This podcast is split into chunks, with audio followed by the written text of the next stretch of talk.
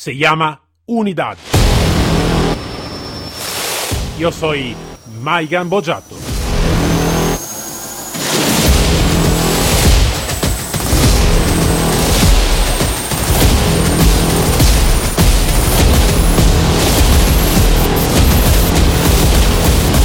Unidad K9.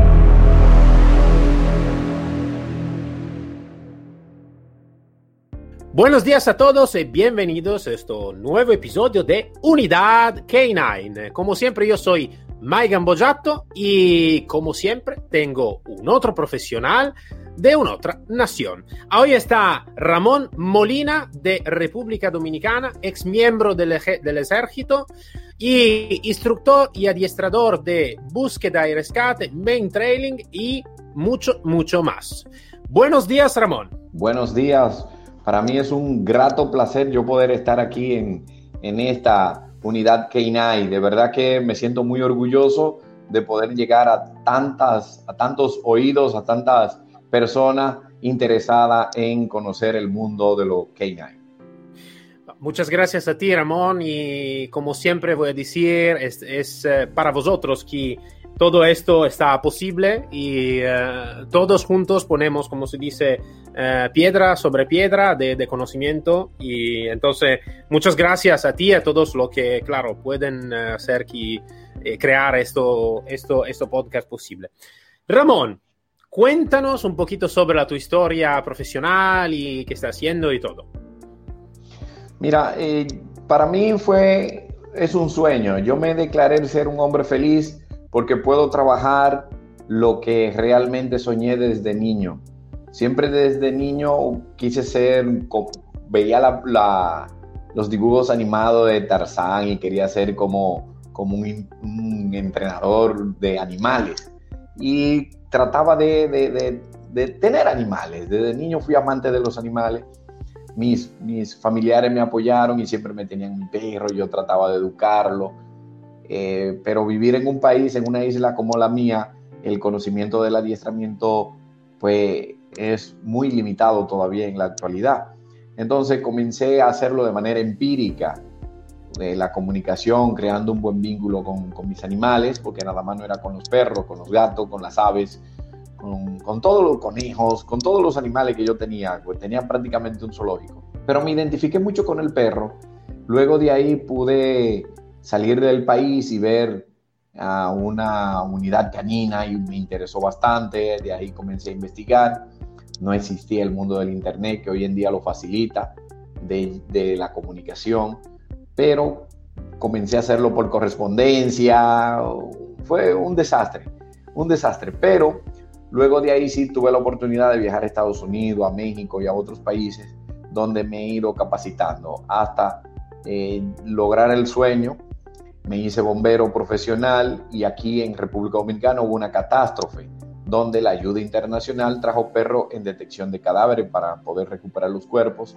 Ahí se me prendió el bombillito, comencé a investigar cuál de las unidades caninas aquí tenía perro y me di cuenta que ninguna, ninguna organización de rescate tenía perros. Entonces ahí traté de, eh, de capacitarme y formar la primera unidad de búsqueda y rescate con perros aquí en República Dominicana que actualmente todavía dirigimos y, está ya de ahí en adelante me he ido especializando en otras actividades como conocí el mundo del man trailing que para mí es fabuloso es un perro todoterreno un verdadero perro todoterreno el cual uno puede hacer tantas cosas.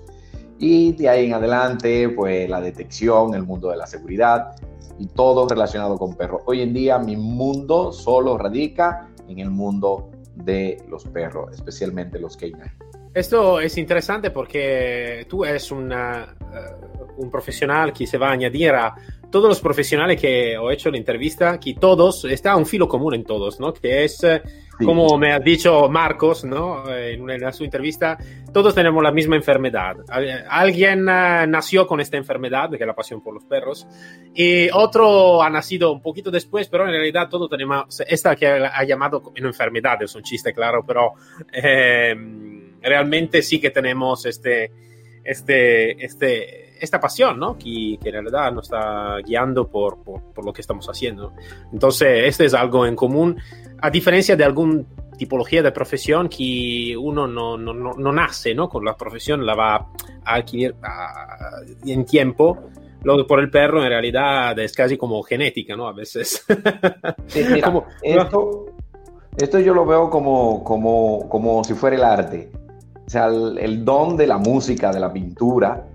Eh, yo entiendo que el mundo de los perros también hay que nacer con eso porque, y, y, y déjame decirte que, que, Marcos tiene razón, creo que es una enfermedad, porque todos, todos, todos, todos debemos ir al psicólogo, yo creo, porque es increíblemente la pasión y lo enfocado que vivimos de esto. Sí, sí, verdad, verdad, verdad. Bueno, uh, Ramón, uh, al final eh, me has contado también esto, claro, de eh, puede, te puedo identificar como en realidad el fundador, ¿no? De, como tú has dicho, de, de, de perros de detección, de búsqueda, eh, o mejor, de, búsqueda y rescate, ¿no? Que, que, es lo primero que tú me, da, da, lo que he comprendido en República Dominicana. Entonces, esto, claro, es un, es un éxito, es un logro muy, muy importante.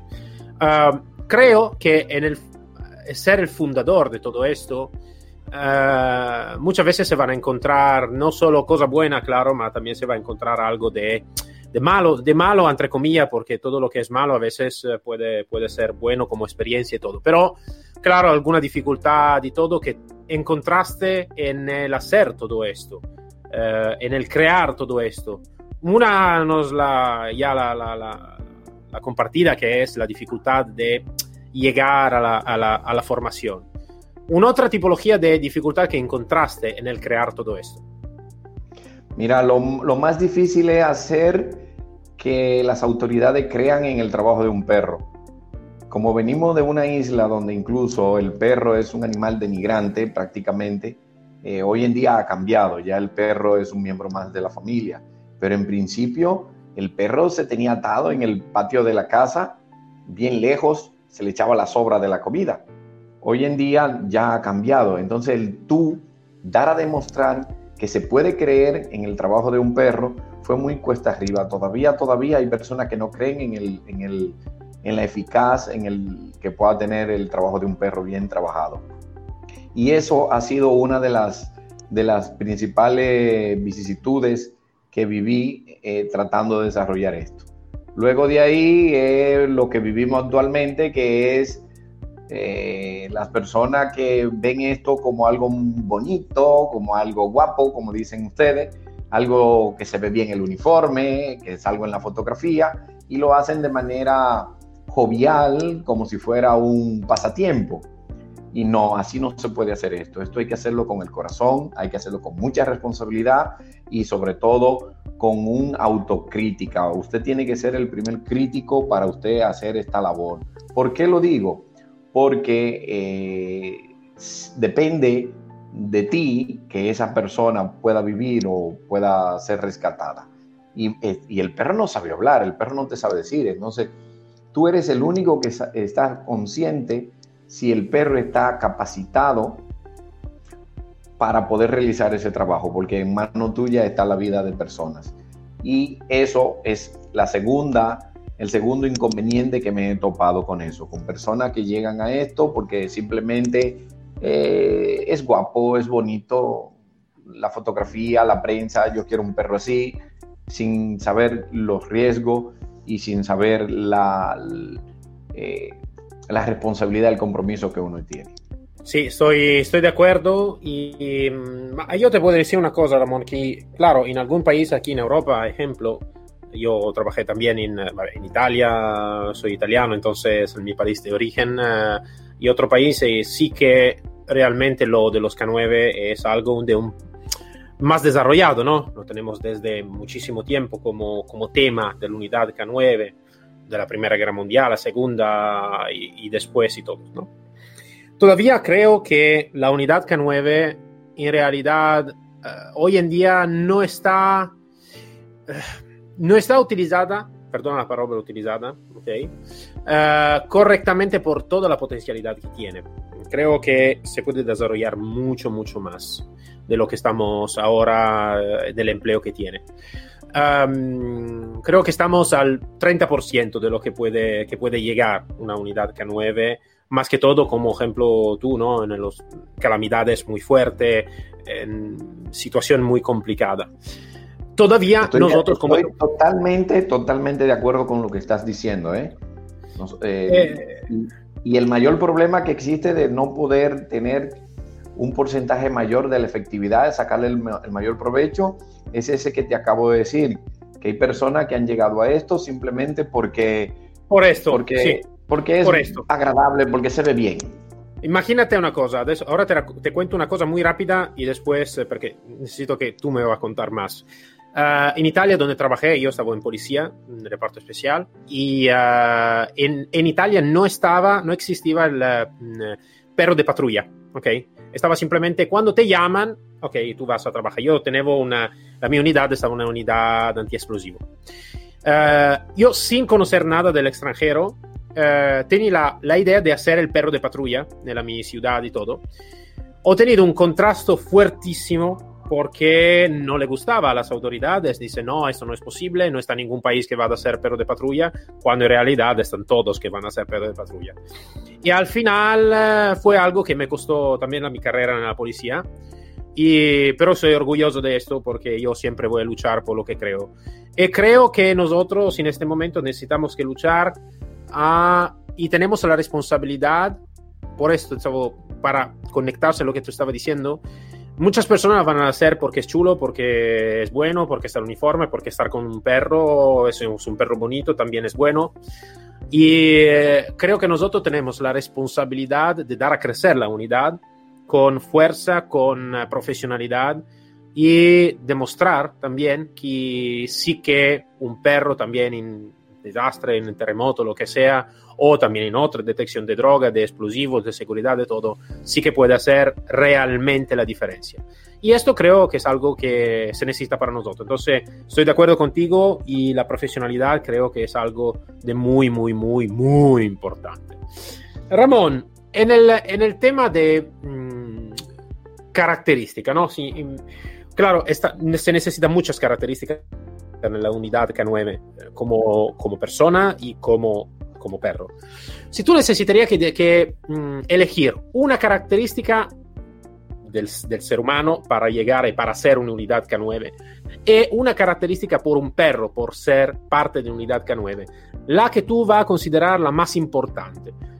¿Cuál es para ti entonces las dos características más importantes para la unidad? Lo sé que están mucho más, pero... Sí, mira, la línea genética que traiga el perro, me, me, no sé si me confundí con tu pregunta. ¿Tú te refieres a la, a, la, a la, característica, a la persona o la característica que tiene que tener el perro? Los dos. Los dos. Bueno, mira, en el perro la línea genética juega un papel vital. En primer plano, la línea genética. Luego viene la selección. El tú tener ese ojo crítico en base a tu experiencia o la experiencia de, de, de los demás el tú saber elegir cuál individuo es que viene con la característica que tú necesitas para X trabajo. No importa, si vas a tener un perro de explosivo, tienes que buscar un perro un poco que te dé una alerta más pasiva. Entonces, no puede, aunque se puede llevar el perro, aunque sea muy enérgico, se puede condicionar a que sea pasivo a la hora de alertar, sin ningún inconveniente. Pero Digo en primer lugar la línea genética, en segundo lugar la selección, en tercer lugar la desensibilización que tenga ese perro, que no sea un perro que tenga un, temperamento firme, que no sea tan sensible, que conozca y esté expuesto a toda variante que pueda generar el, el, entorno y que el perro ni se inmute. Y luego de ahí viene el entrenamiento. Esas son las cuatro en el perro. Ahora, en la persona, en la persona, lo primero es que tiene que ser un individuo eh, no tan egocéntrico. Tiene que ser una persona más eh, autocrítico y tiene que ser una persona muy objetiva. Muy objetiva, amante de los animales, por supuesto. Si no eres amante de los perros o de los animales, vamos a llamar en general, pero en el perro que estamos hablando específicamente, no te pongan esto. No te pongan esto simplemente porque se ve bonito, porque se ve bien. Entonces, el primer requisito es que sea un amante de los perros en la persona. Luego de ahí, que sea eh, intuitivo y que sea una persona que, que pueda tomar decisiones, que, no, que, que sepa que sea una persona segura también, porque si es una persona insegura le va a transmitir esa inseguridad a su perro. Entonces, esas son las cualidades que tiene que tener tanto el perro o el guía canino desde mi, mi óptica, desde mi punto de vista. Sí, sí, sí, sí, claro, claro. Um, Ramón, ¿si puede contarnos una, una intervención que tú has tenido? Uh, que para ti es, uh, en italiano se dice degna di nota.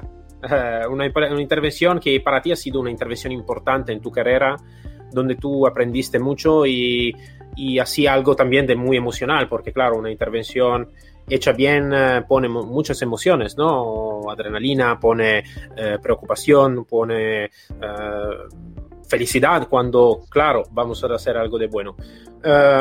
sí, sí la puede compartir, claro, una de esta, de sí, esta sí. operación que tú has tenido. Mira, son muchas, son muchas, pero así la, la misión de Haití, en Haití, cuando el terremoto de Haití fue algo que me marcó mucho, porque no tenía tanta experiencia.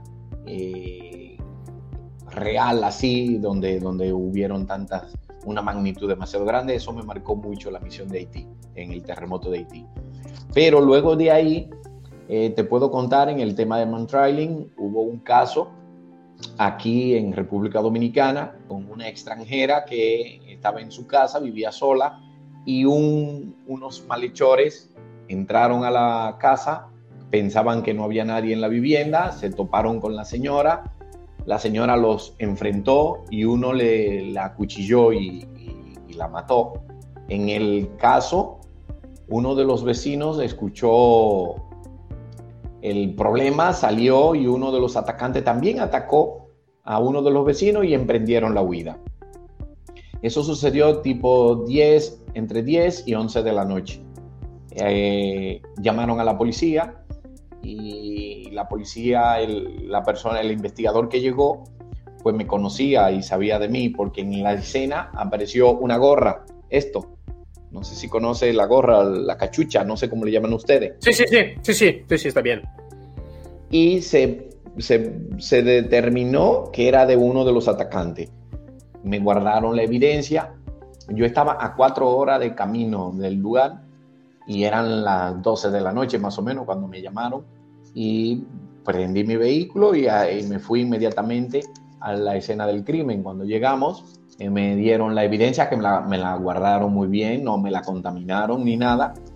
Pues yo le di a mi perro eh, a oler eh, la, la muestra de olor de la persona que se creía sospechoso y mi perro tomó el rastro siguió el rastro, fue en una zona turística, sabe que vivimos en el Caribe, donde aquí el, el, el turismo es el número uno, sí, sí, sí. y eso. Entonces el perro tomó un trayecto, tomó un rastro donde yo estaba seguro que iba en el rastro, cruzó un campo de golf, entró a una casa abandonada, luego salió y se dirigió hacia la avenida. En la avenida llegó hasta, el, hasta la avenida y ahí ya se me da la alerta de que se terminó el rastro. Conclusión del caso, eh, como yo estaba tan seguro de que iba en el rastro, yo iba mirando hacia mi alrededor y había una casa que tenía cámaras de seguridad. Entonces le dije, mira, una de esas cámaras tuvo que haber cantado a la persona porque por aquí pasó. Efectivamente, cuando fuimos a, la, a las cámaras de seguridad le pedimos al propietario que si nos permitía ver las cámaras entre 10 y 11 de la noche, que fue cuando ocurrió el crimen, y efectivamente se vio, la, se vio a dos personas que iban corriendo muy rápido.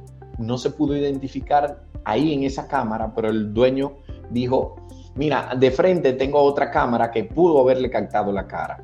Entonces buscó la otra cámara y efectivamente uno de los policías identificó a uno de los atacantes y antes del mediodía ya estaban los dos detenidos. Efectivamente, fueron los atacantes. Gracias a la labor del perro que hizo el rastro y porque muchas veces la gente no sabe que el man trailing no es solamente localizar a la, a la persona. El man trailing es toda la información que uno puede conseguir para entonces Claro, proceder claro. a solucionar el caso, que con ayuda del perro se puede. Creo que fue el caso más, más rápido que se ha solucionado aquí conmigo trabajando, porque fue cuestión de tres o cuatro horas donde ya se tenía inmediatamente identificado al sospechoso. Ramón, creo que eso no tiene más palabra, ¿no? Para, para demostrar cuánto la unidad K9, bien hecha, bien adestrada, bien entrenada, perdona, con personas profesionales puede solucionar muchas más cosas de lo que podemos solucionar solo entre nosotros, ¿no? Como ser humano. Entonces ya simplemente, ya esto no tiene más comentario, como se puede decir, ¿no? En el sentido bueno. Eh, se, se, comenta solo. Eh, entonces, eh, creo que es importante y esta es una pregunta que muchas, a veces no voy a hacer porque tengo siempre un poquito miedo cuando hablo también con policía y todo, pero desde aquí creo que, que me, me, gusta más de, de, de, hacer esta pregunta porque creo que es un punto fundamental para demostrar con, con algo de, de concreto realmente cuánto la potencialidad de la unidad K9 es importante eh, hoy en día y no está ninguna herramienta tecnológica que va a sustituir la nariz de un perro, la, el impacto de un perro, todo. Entonces, muchas gracias por haber compartido esta, esta experiencia. Ramón, hablando un poquito sobre el perro, antes de todo, hablando siempre sobre el perro, claro, pero me gustaría de saber también cómo está percibida la unidad K9 en el tu país, ¿no? Entre el pueblo de tu país, eh, entre vosotros. Eh, ¿cómo, ¿Cómo está percibida? Entonces, cuando uno piensa a la unidad K9, ¿cómo está percibida en tu país? Mira, para mí un poco tedioso y cuesta arriba yo contestarte esto porque te tengo que decir la verdad y es algo que no, que no, me, que no me agrada. Pero actualmente la unidad canina de nuestro país eh, no estamos eh, dando el 100%, no estamos y no está percibida como, como un elemento eh, de primera instancia, de primera opción. Muchas veces cuando hay un caso, luego que ya se agotan todos los recursos, que ya no hay, entonces que, ah, pero traigan los perros entonces, a ver qué hacen. Entonces, eh, tenemos que, eh, como tú dijiste bien, que tenemos que cambiar esa percepción de las autoridades, de que vean al perro, al trabajo que hace la unidad canina como, como algo de primera necesidad, como algo de no, no dejarlo para lo último. Entonces, lamentablemente, eh, sé que lo que estoy diciendo puede que algunos de mis superiores estén, se molesten con lo que estoy diciendo, pero es la pura realidad. Muchas veces, cuando ya no queda ningún otro recurso, que ya se agotó todo, es que, ah, se recuerdan del trabajo de los perros. Y entonces que nos llegan y por cosas del buen trabajo, muchas veces hemos dado bofeteadas en mano de, mira, no pensaste en los perros en principio y mira, ahora te lo resolvimos el problema.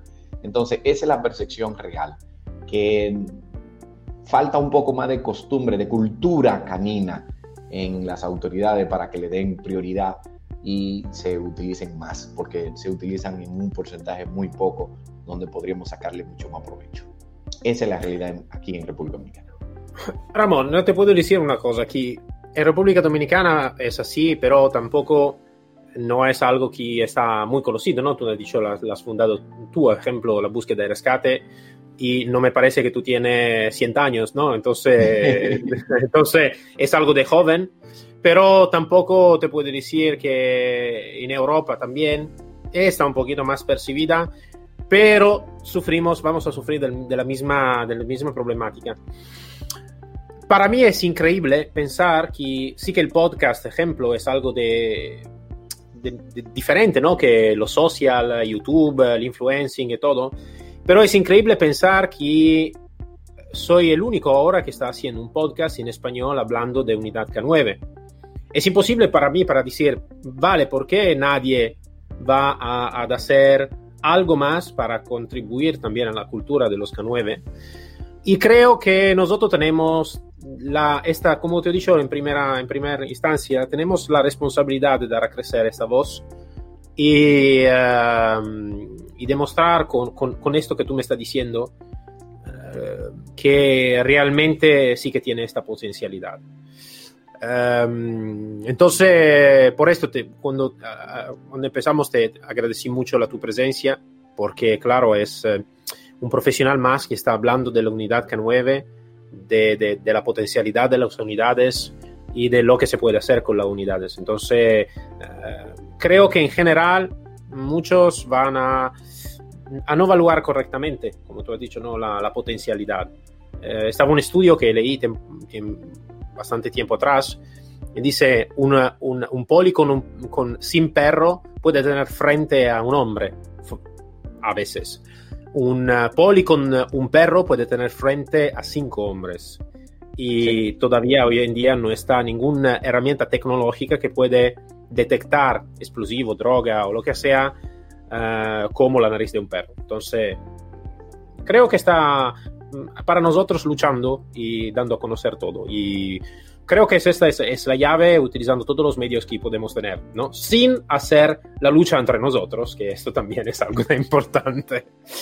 Ramón. Muchas veces, muchas veces eso ha pasado, que no eh, progresamos porque hay una lucha de, de ego no sé, no entre sé, nosotros no sé, y que mi perro es mejor que el tuyo y que yo soy el mejor y esto. Tenemos que bajar un poquito eh, el ego y, y hacer lo que tú estás haciendo dar a conocer, informar, sin, sin ego, simplemente dar a conocer el trabajo. Sin, a mí particularmente te confieso que no me interesa quién lo haga, lo que me interesa es que se haga.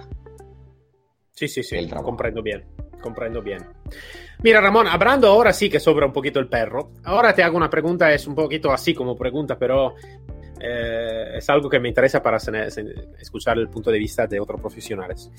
Eh, hoy en día, como sabes, está muy desarrollado el, el, pastor belga malinois, ¿no? Como perro sí. que hace muchas cosas, que hace de todo, de todo. Y realmente están muchas fuerzas armadas, muchas sección de búsqueda y rescate, uh, de todo, que van a tener el pastor belga malinois. Y también, claro, el pastor alemán, que siempre, siempre está, está ahí. Para la tu opinión, uh, ¿el pastor belga malinois es realmente la, la mejor elección o para ti en general estaría mejor a veces elegir otra tipología de perro por diferente especialidad?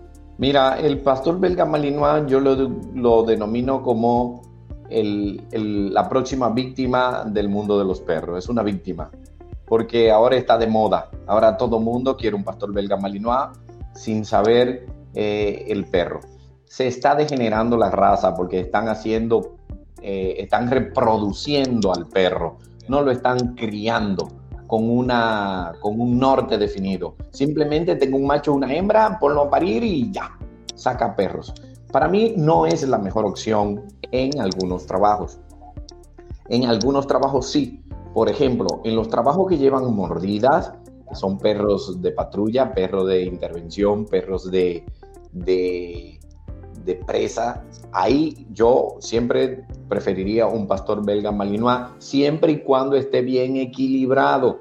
¿Por qué? Porque muchas veces no se hace una buena selección y tenemos a un perro totalmente desequilibrado que salimos a patrullar y muerde al atacante, pero también muerde a mi compañero o me muerde a mí mismo. Y no, no puede ser. En el tema de la detección, sobre todo en áreas públicas, llámense aeropuertos, eh, estaciones de tren, muelles. Yo prefiero trabajar con razas nobles.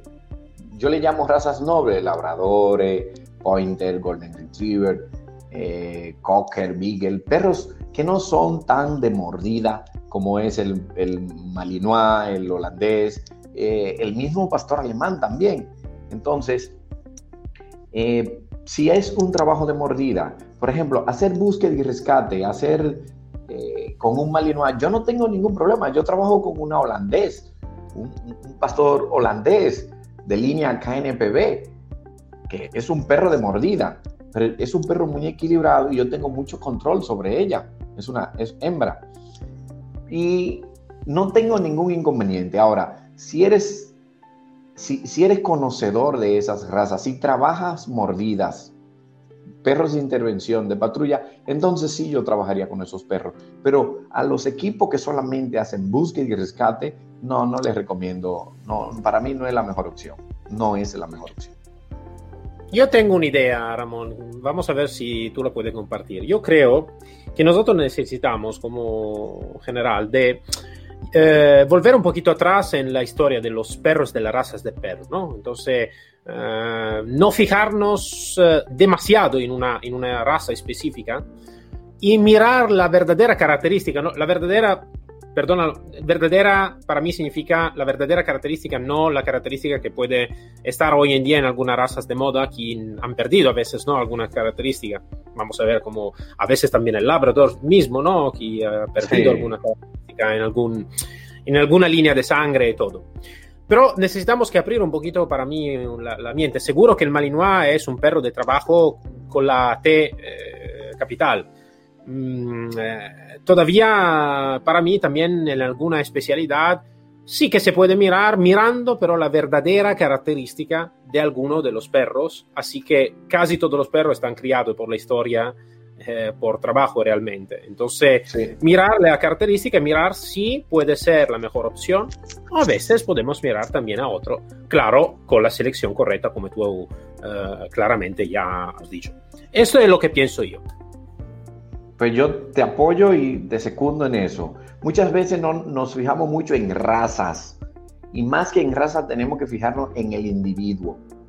Fíjate, nosotros somos de la misma especie humana, pero tu, tu línea genética, tu cultura, en el medio que tú te desarrollaste allá en Italia, eres diferente a mí. Somos humanos los dos, pero mi, mi, mi genética me empujan a algunas cosas que a ti quizá no te empujen. Ahora, con eso, ni tú eres mejor que yo, ni yo soy mejor que tú. Solamente es saber encarrilar para qué tú eres bueno y para qué yo soy bueno, potencializarlo. Entonces, más que la raza, yo me iría con el individuo. Conozco perros mestizos que son excelentes y no tienen ni pedigrí y no tienen ni siquiera una raza definida y pueden rehacer el trabajo. Ahora, ¿qué es lo difícil? encontrar a la persona que tenga el conocimiento necesario para poder identificar las cualidades de ese individuo y luego de ahí que se centre a potencializar esas cualidades.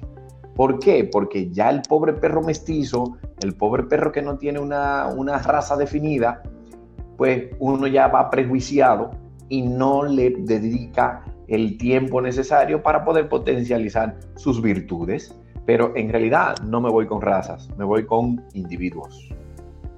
Sí, sí, soy de acuerdo, soy de acuerdo. Ramón, me ha gustado muchísimo hablar contigo y ha sido un aporte muy interesante, una experiencia muy interesante. Me gustaría hablar más, esto lo voy a decir siempre porque realmente me gusta hablar más, pero claro, el tiempo a veces no eh, es, lo que tenemos. Y uh, entonces, ¿qué decir más? Muchas gracias, Ramón, por la, tu presencia, para el tu aporte, eh, para, para, para haber compartido con nosotros la tu experiencia. Mira, a mí me gustaría agregarte algo que, que quiero hacer énfasis. Hoy en día, así como el pastor belga Malinois está de moda, también los diferentes tipos de trabajo se ponen de moda. Hoy en día, el, man, el man trailing está con el boom todo mundo quiere hacer man trailing, todo mundo quiere, quiere tener un perro de búsqueda. Yo quiero marcar la diferencia entre el man trailing y el perro de, rastreo, el perro de, tracking, como mayormente se conoce. Son dos trabajos totalmente diferentes con un mismo fin. Y hoy en día está de moda la palabrita man trailing. Mira, nosotros eh, nos hemos juntado un grupo de profesionales en el área y hemos formado una organización que se llama International Man Training Academy, INTAK9, con sede en Alemania. Eh, el, nuestro, para mí, un mentor, un profesor en el mundo del man training es el señor Frank Kania. Mm, él está dirigiendo la organización y estamos haciendo un trabajo en conjunto. Nuestra meta es poder capacitar a binomios a hacer un trabajo serio y real. Le invito a todos a que nos busquen, estamos construyendo una página web y que nos busquen por, las redes sociales, Facebook mayormente, para que vean el trabajo que nosotros estamos realizando. Es un trabajo eh, para capacitar a personas a realizar un trabajo serio, no deporte. Con esto no estoy diciendo que el deporte no sea serio, el deporte es sumamente importante y muchas de, de los grandes trabajos que se hacen en el mundo que tienen una base de trabajo deportivo. Pero lo que, queremos, lo que quiero decir es que no estamos para hacernos la fotografía ni salir en la prensa, sino estamos para, para llevar un trabajo al 100% efectivo. Y por eso te menciono que estamos haciendo esto en la International Man Trailing Academy, porque está de moda. Ahora todo el mundo es instructor de man trailing. Claro, Y todo el mundo quiere hacer man trailing. Entonces, vamos a afianzarnos. Y hay algo que nosotros decimos. Si usted no tiene el corazón ni la, ni la mente lo suficientemente firme para usted salir a encontrar a una persona y usted matarla literalmente, porque usted lo que la va a matar cuando usted dice que no, que por ahí no está y que no, y que por ahí, pues todo el equipo se va a desinteresar y va a abandonar esa búsqueda. O esa persona va a fallecer o puede morir o quién sabe qué más le pueda pasar. Ahora bien, si usted dice que sí, que está ahí, entonces todos los recursos se van a implementar y se van a utilizar en ese lugar y resulta que quizá no, no esté ahí por un trabajo no bien realizado. Y eh, todos los recursos y todo el tiempo se va a perder cuando se pudo haber estado buscando en el lugar, en el lugar eh, indicado por, una, por, un, por solamente hacer las cosas por ego. Entonces es muy importante que sepamos lo que estamos haciendo y por eso le invitamos a todas las personas que participen con nuestra organización. Ramón, yo puedo hacer una cosa más. Eh, todos los, eh, la liga que tú tienes, eh, la ponemos en la descripción aquí del, del, episodio, así que todos los que están interesados, todos pueden conectarse, hablar con vosotros, asesorarme con vosotros y todos. Entonces, toda la liga que tenéis para, para, para la conexión y para la web, si ya está, si no está, cuándo estará y todo, me la vais pasando y yo la pongo aquí en la, en la descripción del episodio, así que todos pueden, uh, pueden mirarla, pueden escucharla, pueden preguntar sobre esto y todo. Entonces, máxima difusión, sin problema, y como se dice, a tu órdenes, Ramón. ¿Vale? Muchísimas gracias, de verdad. Me siento muy honrado y muy orgulloso. Ramón, muchas gracias y hasta luego. Un placer. Para todos nos encontramos el próximo episodio de Unidad K9, siempre con mi Mike Gambojato y con un otro profesional y una otra historia. Hasta luego todos.